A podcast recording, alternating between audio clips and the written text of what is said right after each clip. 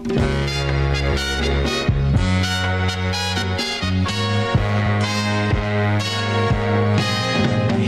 girl, what you doing down there? Dancing alone every night while I live right above you. I can hear your music playing. I can feel your body swaying. One floor below me, don't even know me. I love you. Oh, my darling, not three times on the ceiling if you want me. Twice on the pipe if the answer is no. Oh, my sweetness means you meet me in the hallway.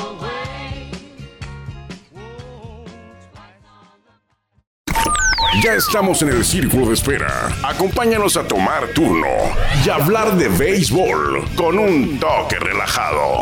Aquí empieza Círculo de Espera.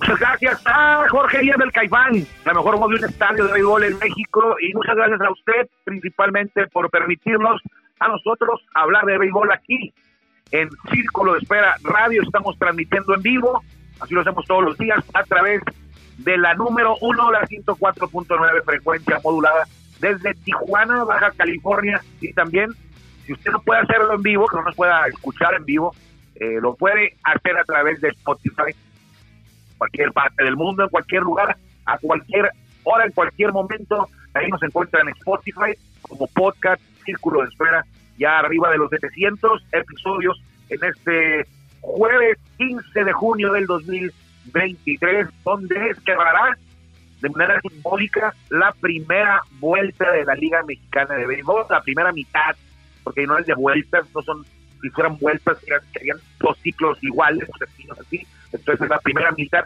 que por cierto tampoco es la primera mitad, porque eh, son 49 juegos, ¿no? Los que llevan los equipos 48, hoy se cumplen 49 jornadas, algunos tienen menos por lluvia o por otra cualquier otra cosa, pero son 49 de un rol de 90, entonces ya rebasamos la primera mitad, pero bueno, esto es simbólico, el, el domingo es el juego de estrellas, el sábado es el home run derby, eh, hoy los toros cierran entonces esta primera mitad con el tercer duelo de la serie contra Sultanes de Monterrey, buscando evitar la barrida, en serio, buscando los toros, buscando evitar, una segunda barrida consecutiva contra Sultanes. Y si nos ponemos eh, más este a rebuscarle, sería la tercera barrida consecutiva contra Sultanes. Porque parece que los regios nos tienen tomada la medida ya. Nos van a barrer hoy si perdemos. Yo confío en que no. Pero vamos a pensar que sí ocurre. Y que nos gane el Sultanes hoy. Eh, nos van a barrer. En, en, en, en, en Monterrey, a lo, a de barridas me refiero en Monterrey. Nos van a barrer. Nos barrieron en playoff. Nos eliminaron 4-0, nos ganaron los dos allá en Monterrey. Y en el 2022, la, la serie de temporada regular que se desarrolló en el Estadio Monterrey también nos barrieron. Entonces, ah, hubo, unos, hubo un año, 2017 por ahí, que los Toros de Tijuana del Directo completamente tomaron la medida de los sultanes aquí y allá. Creo que le ganaron por ahí de 8 seguidos, 9 seguidos y 11 de los 12 que jugaron en la temporada del 2017 eh, andaban ya con los sultanes, recurrían ya los sultanes a un tema de hipnosis para ver si eh, se quitaban la malaria contra los toros. Pues ahora está al revés, porque en Monterrey no, todos no lo han podido ganar a sultanes desde el 2021. Y si no le ganan hoy, pues no le va a poder ganar, vamos a llegar al 24 y va a seguir la misma fecha. Entonces, eh, ayer ganan los sultanes en extra inning, los toros no habían perdido un juego de extra inning, iban 3-0 en extra inning, y ayer perdieron el primero, en 10 entradas, y de caballito, de caballito ganaron los sultanes con una base por bola. Cristian Villanueva, anotó Víctor Mendoza, el derrotado fue eh, Javi Guerra, Javi Guerra se llevó el descalabro ayer, pero platicaba yo con un amigo viendo el juego ayer, y yo trabajo con Toro de Tijuana, eh, soy el jefe de prensa de Toro de Tijuana, pero eh, pues no, no creo que vaya a pasar nada si yo le dijera lo que estamos platicando ayer, porque no era crítica, estamos hablando de que es una percepción natural que en cuanto entra a trabajar el bullpen de los toros, para rezarle a la Virgen, sea quien se suba, ¿eh? No, no es de uno que viene este, que aquí, por ejemplo, ahí viene Oli Chapman, o que él viene Kelly antes en los Dodgers cuando estaba. No, aquí es desde que sale el avidor y se sube Ricardo Ricardo Ramírez, o Ricardo Rodríguez, como se apellida este lanzador que llegó a las ligas, desde que se sube, desde que se abre la puerta del bullpen, a rezarle, es lo que me decía mi amigo, eh, que creo que lo está escuchando, escucha el, programa, y es verdad, o sea, se sube Ricardo Rodríguez, se sube eh, Pedro Strott, se sube Gerson Bautista, se sube Neftalí Feliz, y ahora hasta con el sube Javi Guerra, que él no estaba en este grupo. Pero bueno, tienen que fallar alguna vez, los, pitchers como falló Faustino Carrera, pero esto no es que tienen que fallar alguna vez. O sea, fallan de manera habitual. Con este bullpen, discúlpeme usted, con este bullpen que tenemos, no va a ser campeón todos. No, no puede ser campeón todos con este bullpen que tenemos. Yo no sé cómo no, se dan cuenta pues, de, de, este, de esta grave carencia, de este talón de Aquiles, si todos nos damos cuenta de afuera. O sea, nos damos cuenta porque sufrimos. Y cuando tienes un bullpen bueno, no sufres. Desde la sexta entrada es con el Jesús en la boca aquí. Pues, si es un juego parejo de una carrera, de una carrera, o empatado, es difícil que el bullpen lo saque. Y no quiero entrar en números porque los números me respaldan, ¿eh? No quiero entrar en números que digan, ah, es una percepción que está viendo nomás por encimita, es algo que tú sientes, pero no es correcto, no. No, no es, no, no es algo que yo nada más es que es una percepción. Yo ya lo busqué en las estadísticas, no las tengo ahorita, pero yo ya las busqué a estadísticas y dije, porque esto de, a lo mejor es una, es una percepción mía nada más, y no, no es una percepción mía. Mañana, mañana con gusto vamos a hacer un, análisis de, los servidores comparándolos con el bullpen y comparando nuestro bullpen con otros otros bullpen, bueno, pero pero no porque otros tengan bullpen más malo, quiere decir que es una justificación para que todos tengan un bullpen regular. En todos el bullpen siempre ha sido la fortaleza. Eso es lo que pasa también siempre hemos tenido un bullpen muy fuerte. Yo recuerdo Edwin, Edwin Girarte, recuerdo a Max Serrano en el bullpen, tipos de intermedios que era una seguridad, que los toros en el 2017 iban ganando la sexta entrada y ya ganaban, ya empezamos a redactar la nota. Así era. Así era, y ahora no es así. ¿Tenemos buena rotación? Sí. De las mejores, sí. El mejor picheo de la liga, de los mejores, sí han estado en segundo, en tercero, cuarto, ahí ha estado el mejor el, el de los toros eh, luego de, los, de las primeras dos semanas. Se recompuso el camino y el, el de todos es segundo, tercero, cuarto de la liga, por ahí anda, en esa zona. Pero ya cuando divides los abridores con el bullpen, creo que los toros tuvieran el mejor picheo de la liga si, si el bullpen estuviera a la par de los abridores. Es en serio. Y bueno, bueno, Armando trabaja ahí, pues, no pasa nada. No es una crítica mala leche, no es, es, una crítica constructiva, es una observación constructiva, porque mi crítica es una observación constructiva de una falta que le hace una falla en el equipo que es el bullpen y también va batear en posición de anotar. O sea, no se pegan ni solos los toros, hombres en posición de anotar. Son 18 equipos. ¿En qué lugar cree usted que está toros en porcentaje de bateo cuando tiene hombres en posición de anotar. A la hora cero, pues. Puedes batear lo que quieras, pero a la hora cero, a la hora importante, ¿en qué lugar cree que usted, usted que está todos? Son 18 equipos. ¿Ya? En el 18. Ah, yo te iba a decir eso. Hola. ¿Qué onda? Yo te iba a decir, ¿cuántos equipos hay en la Liga Mexicana de Béisbol? 18. Yo creí que íbamos a estar en 17 o 18. ¿Tú también tienes esa percepción? Sí, buenas tardes. 17, 18. Por ahí hemos estado, 17, 18. Yo, Entonces, no es una... No es una ¿Quién es, el 17? ¿Piratas o Bravos? Eh, es uno, creo que Piratas. creo que Piratas. Bravos, es, Bravos tiene uno, un piseo horrendo, los Bravos, pero sí batean. Y batean a la hora bueno. Cualquier equipo batea más a la hora, a la hora cero que Toros. Y eso eso no es algo de un equipo que vaya a ser campeón tú puedes batear muchos hits y todos esos lugares sexto, séptimo en tu colectivo, pero a la hora de empujar las carreras no batean nada. o como decía nuestro amigo, ¿cómo se llamaba? la- El, el- ¿Cómo se llama? El cronista de los tres amigos es eh, Toño de Valdés, eh, Burak Y Pepe Segarra. Segarra.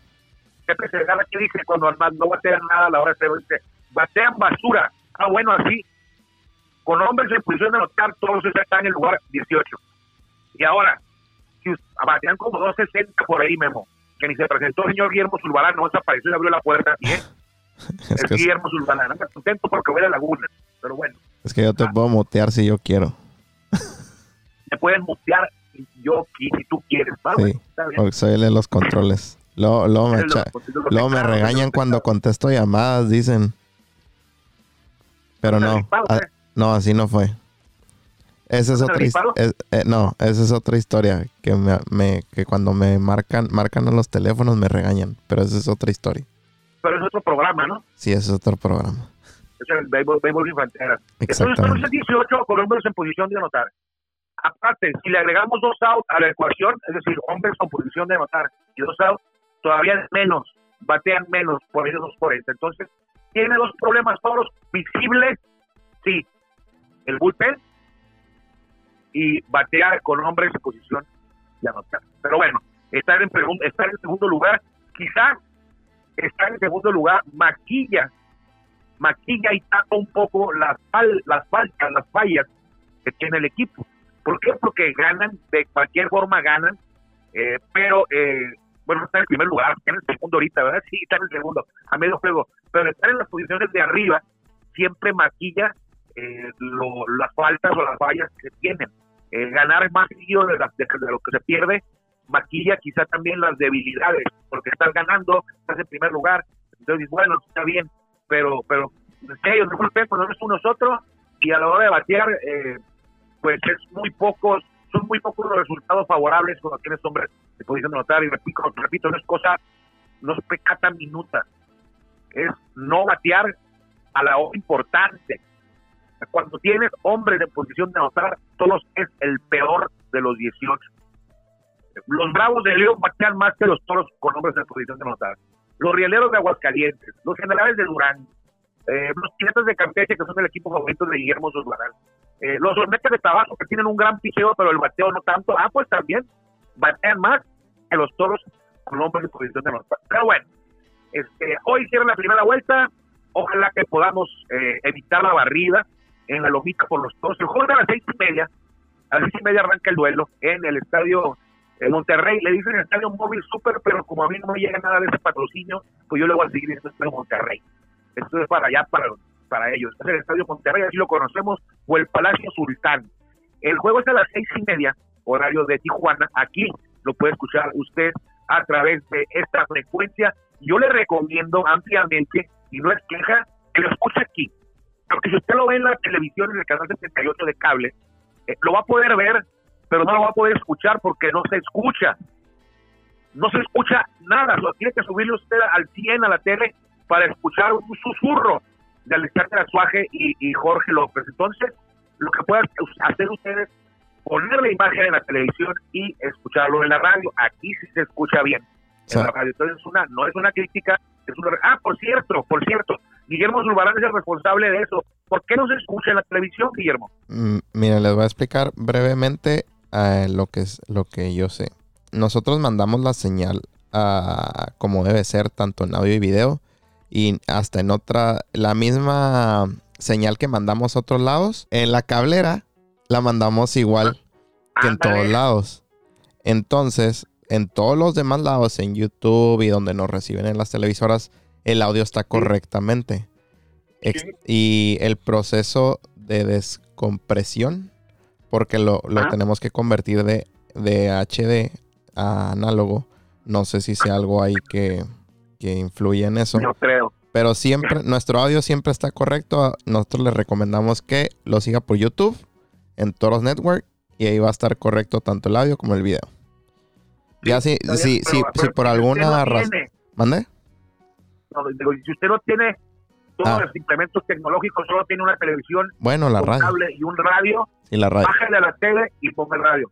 La, app- la app de Toros de Tijuana, ahí está la narración. Na- abre la app y ahí está luego luego el Estoy reproductor. diciendo que si y- alguien que no tiene nada digital, no tiene ni teléfono, ni una computadora, Mm. ni nada, la tele, y nomás tiene una televisión y una un, con cable y radio, entonces que le baje la tele y que lo escuche en la radio. es ¿no? correcto.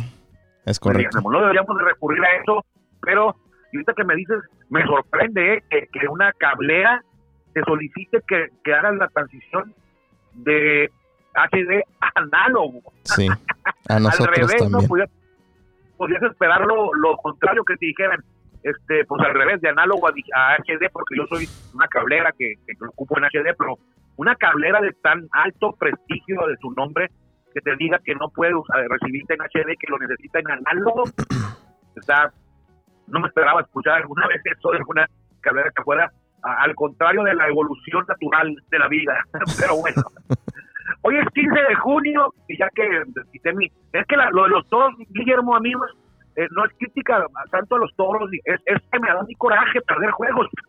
es lo que Sí. es lo que pasa, estoy viendo el juego y, y me enoja, me, me, me frustra, eh, el bullpen a veces, a veces que no bateamos, que dejamos muchos hombres en posición de anotar, creo que, no creo, debemos ser el equipo que más hombres en posición de anotar ha dejado en toda la temporada, eso es lo que pasa, eh, no no tengo nada en contra de mi, de mi, de mi fuente de trabajo, de mi equipo, es, es es- esa frustración de ver cómo se nos van juegos que a veces están ganados, de ver cómo dejamos hombres en posición de anotar y ahí se nos escapan las victorias, eh, pero bueno, hoy es 15 de junio eh, del 2023 y es un día eh, peculiar, singular en el tema de los cumpleañeros, porque hay varios que nacieron el día de hoy, un día como hoy, eh, y que hicieron grandes carreras en grandes ligas, empezando por Tim Lincecum, por ejemplo, este greñudo lanzador de los gigantes de San Francisco que llegó por ahí de 110 juegos en grandes ligas, vio muy vio acortada su carrera eh, muy pronto por una lesión. Eh, hubiera- solamente fueron 10 temporadas y de hecho 7 fueron al nivel que, que tuvo, el nivel de juego de estrellas, nivel de Cy Young. Ganó dos Cy consecutivos con los gigantes y todos lo recordamos por ese pelo largo que tenía. También hacía un día como hoy, eh, alguien que tiene 256 victorias, pero nunca va a estar en el Salón de la Fama o, o va a ser difícil. El zurdo, el mejor lanzador en playoff, creo yo, o de los mejores en la historia de los playoffs, Andy Pérez, de los Yankees de Nueva York, muy querido por algunos, muy odiado por muchos más, porque era de los Yankees y siempre lo queremos ver perder. Bueno, él cumple 51 años, el modelo 1972, el buen Andy Pérez. Un compañero de él por varios años también cumple años hoy, Ramiro Mendoza. Ramiro Mendoza, ahí me di cuenta yo, Ramiro Mendoza, me di cuenta de lo importante que es ser un pitcher preparador. Todos hablamos de abridores y del cerrador del equipo. Ahí viene el cerrador, hasta le ponen una canción, le apagan las luces, eh, cohetes, eh, láser, eh, hacen un, escándalo, un carnaval cuando viene el, cerrador del, del bullpen. Y cuando viene el preparador, ni la luz apagan, con trabajo lo mencionan. Entonces yo ahí me di cuenta que tan importante es el que tira la novena como el que tira la octava. Y si me apuran, el de la séptima también y el de la sexta, pero el de la octava también es importantísimo. Y Ramiro Mendoza lo hizo de maravilla con los Yankees eh, de Nueva York. Él era el puente para llegar a Mariano Rivera. Mariano Rivera es el, el líder de todos los tiempos de rescates, de salvamentos. Y si no hubiera sido por Ramiro Mendoza, su cantidad no hubiera sido tan alta, porque él, él, él preservaba la ventaja que luego al final defendía Mariano Rivera. Así que Ramiro Mendoza cumple años hoy. No sé cuántos holds tuvo, pero va a estar buena la, la suma de holds de eh, don Ramiro Mendoza. Otro cumpleañero que está en el Salón de la Fama, él está en el Salón de la Fama de Andy, eh, no, Wade Box de los de Boston, y luego jugó con Yankees también, y luego jugó con Tampa Bay, de hecho con Tampa Bay consiguió su hit 3000 en su última temporada, 3010 hits batió Wade Salón de la Fama, le decían el come pollos, no sé por qué, pero por a mí me, me, me desagradaba ese, ese apelativo, el come pollos, porque yo cuando decían come pollos yo no me imaginaba las aves, me imaginaba otra cosa. Entonces, eh, a mí no me gustaba ese apodo, el come pollos Wade Box. Otro de cumpleaños que luchó contra el cáncer y lo venció, Brett Butler, de los Dodgers de los Indios, nació en 1957. También Lance Parrish, aquel receptor afamado, muy bueno. Mi cumpleaños hoy. Dusty Baker, la acaba de ser campeón como manejador, su primer campeonato. También es su cumpleaños el día ah, de hoy. Eh, Billy Williams, está en el Salón de la Fama, jardinero, primera base de los Cachorros de Chicago, ah, nació en 1930, jugó por allá en los 60, sus años mozos fueron en los 60, allá con los Cachorros de eh, Chicago. Esa es la lista de cumpleaños. Si no están aquí en la lista, no aparecen en el programa. Así que esos son los beisbolistas de eh, grandes. Vamos a, vamos a retomar eso mismo, lo de los cumpleaños todos los días. ¿Y sabes qué? Vámonos rápido porque tenemos invitado hoy una entrevista que le hicieron, le, le hicieron mis compañeros a Jorge Carrillo, el Factor X, el catcher titular de los Toros de Tijuana. Adelante, producción, por favor. Amigos, platicamos con Jorge Carrillo, Jorge, pues casi casi estamos a la vuelta de terminar, mejor dicho, la primera mitad. Una primera mitad que, que, ha sido mucho aprendizaje porque no ha sido del todo fácil, ¿no? Pero creo que ha sacado buenos dividendos para el equipo de los Toros de Tijuana, que terminará en la parte más alta del estadio.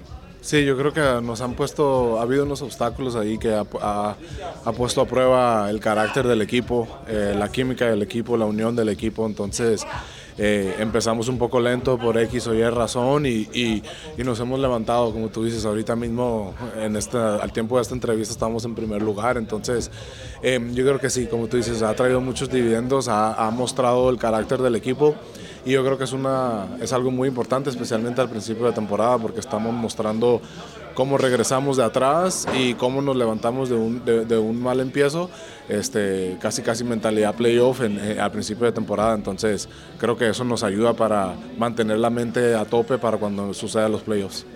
Jorge, ¿qué lectura le das a esta primera mitad de la campaña? El año pasado tuvimos sin lugar a dudas una temporada de bateo.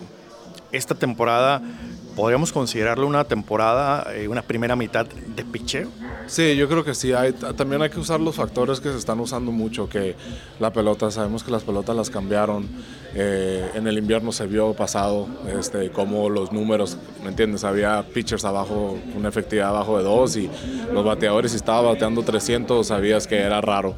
Y está ocurriendo otra vez aquí en esta liga, entonces, eh, pero no hay que quitarle mérito a los pitchers. Esta liga está creciendo mucho de nivel también y este año no es, no, es la excepción, al contrario. Eh, hay más equipos, estamos en un ejemplo de Durango que antes de los últimos lugares ahora tienen un muy buen equipo. Entonces, eh, eso habla bien de la liga, habla de lo que se está haciendo en esta liga y por el béisbol mexicano. Entonces, eh, sí, yo diría que es un poquito de picheo y también hay que olvidarnos del, de, del reloj. El reloj también tiene que ver. Con, muchos de nosotros hemos tenido que cambiar nuestras rutinas al batear y sí hemos tirado turnos a la basura este, por no estar listos y, y, y pues ahí se, se reflejan en números. Ahora que comentas el tema del reloj, para ustedes receptores? ¿Cuál es el ajuste en, en ese, en ese sentido? Eh, ¿Hay alguna modificación a, a, la rutina de trabajo de, de, turno y turno? Sí, sí, sí, obviamente lo tratas de usar a tu favor. Eh, por decir, si hay unos bateadores que tardan en, en, en, voltear a ver al pitcher con 7, 6 segundos que quedan, sabemos que nosotros podemos tirar en cualquier momento, entonces a lo mejor le dice al pitcher, vamos a darle, ¿me entiendes? Entonces, la otra cosa que también... Eh, eh, para los catchers el ajuste más difícil, yo creo que a lo mejor no se habla, es entre entradas cuando empezamos un, un, turno, perdón, cuando terminamos un turno o cuando estamos en el círculo de espera, este, que tenemos que ponernos todos nuestros arreos y correr y, nos, y estar listos para batear o para cachar. Eh, ahí ya estás tirando un turno o, no te preparaste entre entradas y yo creo que ese es el ajuste más, hablando con otros catchers, ese es el ajuste más grande que hemos tenido que hacer. Por último, Jorge, eh, hablaba otra vez de la, alternancia ¿no? con eh, tus compañeros Fernando Flores y este, también eh, para Saúl Garza. Pero veámoslo ahora del lado de los pitchers. La adaptación para trabajar con tres receptores diferentes. ¿Cómo ha sido ese, ese, ese reto? Hasta el momento creo que se refleja en buenos dividendos, ¿no? Porque el picheo de Tijuana es muy bueno, pero no debe ser nada fácil, Jorge, ¿no? No, al contrario, es muy difícil. Es una situación muy difícil. Eh, tres, una rotación de tres catchers no, en ningún equipo se hace y la verdad que requiere muchos ajustes, eh, tanto para nosotros como para los pitchers. O sea, No te digo que todos los ajustes se han hecho porque sí, sí todavía hay muchas cosas que hacer y, recrear, pero, pero pues estamos, sabemos que Toros de Tijuana sí maneja la situación y tenemos que ajustarnos para, para que los resultados se sigan dando y, y más que nada que se sigan aumentando los ganados. Muchísimas gracias, Jorge, y que sigan los éxitos. A descansar en esta, en esta pausa y a cargar batería para lo que viene. Exacto, sí, estos tres, cuatro días eh, muy merecidos, la verdad. Ha sido difícil tanto en el campo como fuera del campo con los viajes, ha sido muy difícil. Eh, entonces, ahora sí que, como tú dices, recargar, aplastar el botón de, reset un poquito y, ahora sí que prepararnos para la segunda mitad y, y los playoffs. Muchas gracias a el Factor X, el paisano tijuanense, el catcher de los Toros de Tijuana, muy cerca de convertirse en el receptor con más juegos eh, disputados con Toros de Tijuana detrás del plato. Guillermo, muchas gracias. Muchas gracias a ustedes. Servidor Armando Esquivel se despide. Cuídense mucho. El juego es a las seis y media de los Toros de Tijuana. Que le vaya bien. Gracias por acompañarnos en el Círculo de Espera. Nos escuchamos próximamente. Círculo de Espera.